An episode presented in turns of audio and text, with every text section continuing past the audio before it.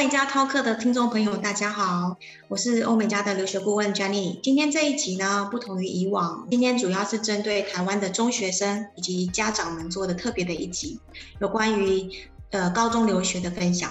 那今天我们也很高兴邀请到肖爸爸来跟我们分享他一路以来帮儿子子俊规划加拿大留学的心路历程。欢迎肖爸爸。Hello，你好。您觉得像当初您怎么会想要让小朋友在中学时间就出国留学？因为我相信这对家长的心理来讲应该有很大的压力。你是怎么调试的呢？嗯，说实话，刚开始也是真的很挣扎，尤其是在准备他出国的那个那两个星期，更是心情非常的纠结。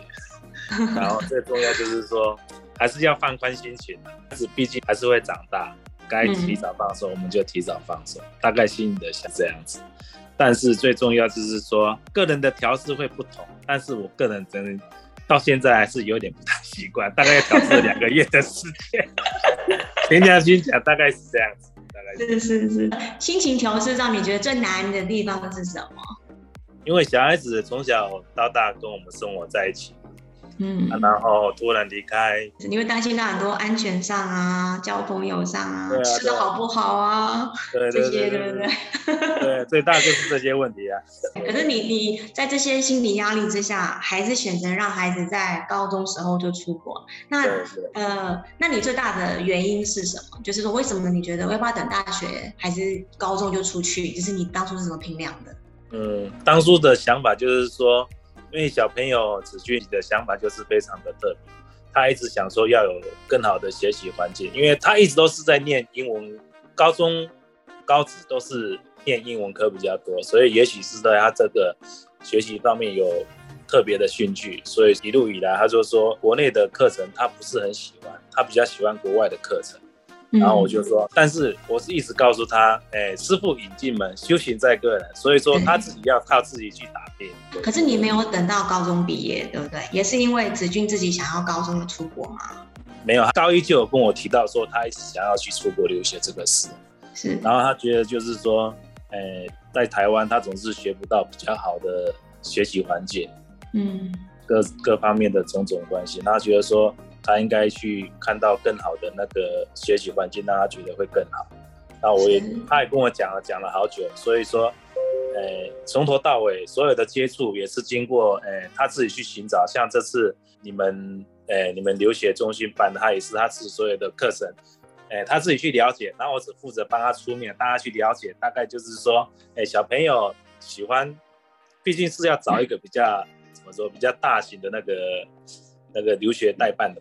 海外中心这样子，让他自己都是能够多了解啊。我们是，我是做到最后的一个，帮他出面，帮他去谈啊。然后 你们这边各方面的服务，我是觉得都。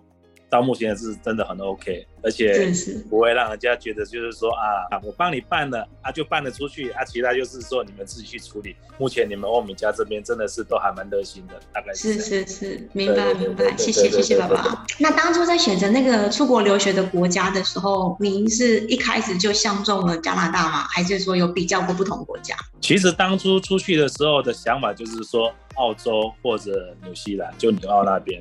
然后他说他不要怕学习不知道什么啊，然后如果说往北美那边会比较有发展，我就说好，那你就那就去北美，就选择加拿大，大概是这样子。是是是，OK。所以你你还是说你觉得那加拿大跟美国比起来，你选择加拿大的原因是什么？嗯，因为 美国总是让我觉得会有那种种族歧视的问题。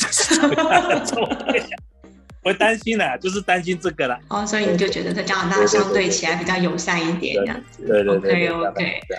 好好好。那另外就是现在很多的家长啊，都是很早就规划小孩出国嘛。那我刚刚有听爸爸讲，是说子俊他是一直都有在学英文嘛。那你有没有觉得像像子俊的留在在过去的求学规划上面，你有没有特意的去安排私立体系，或者是着重英语的私校，帮他做这个规划？没有呢，因为我其实没有，对对？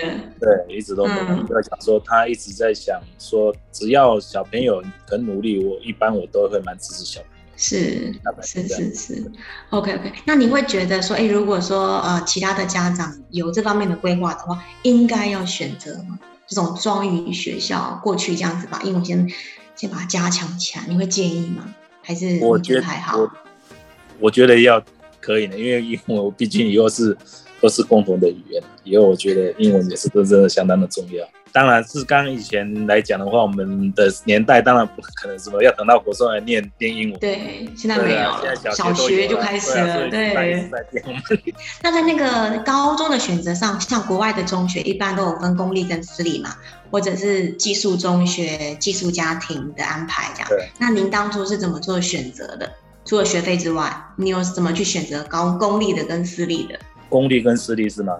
嗯，我我我讲真的，我对国外的学校真的不是很了解。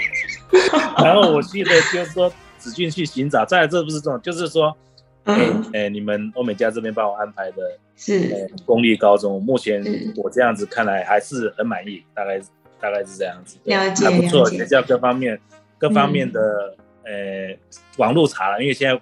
科技很发达嘛，网络查各方面去查，也都相当的清楚，嗯、也相当的了解，大概不会有什么太大的。好好好，那你觉得呃，就是在国外的教育环境跟台湾的教育环境不是会差很多嘛？对不对？那你那你这样子看子俊过去留学两三个月的时间，那你有没有觉得说，哦，未来如果说有其他小孩也想要出国留学的话，应该要特别先加强什么样的能力，或者是要培养自己什么样的人格特质？会更适合出国留学。当然，这个是 只要是小要小孩子有兴趣留学这种东西，就要看小孩主要是兴趣。哎，子俊他是对本身这个是他自己就是有相当的兴趣，所以他就会跟着他自己的目标。我是想说，你自己要有自己定一个目标，真的要往这个方面下去走。你硬把小孩子送出国，我觉得这个 有时候想想，好像不太需要。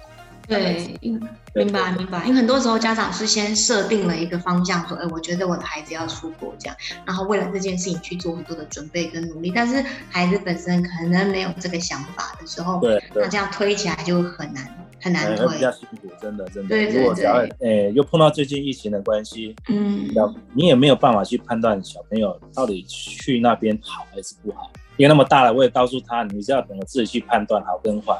是是是，那他现在子俊在加拿大的学习状况，你你自己感觉他适应的很好吗？哎、欸，他有时候会跟我联络了啊，他有时候甚至跟他有时候他不会不敢直接告诉我，就是那个呃在校的学习状况，但是他会告诉你们的主任，就是 Ted 主任，有时候跟他分享，我觉得还不错了。他有时候会遇到困难，哪有你们就是你们 Ted 那边有时候真的帮多很很多的忙。大概是是是，明白明白。对啊，因为其实比如说像呃像学校那边的安排哈，或者是在学习上上面来讲，真的不能够讲说一切都很如意顺遂。我觉得这个是这个球来讲，真的球太的太高了。但是确定要做到的事情就要适应，因为面临到某些困难，那我们就要去想怎么去解决这个问题，让这个求学继续下去。对啊，这个可能也是他在学习过程当中学到最大的地方。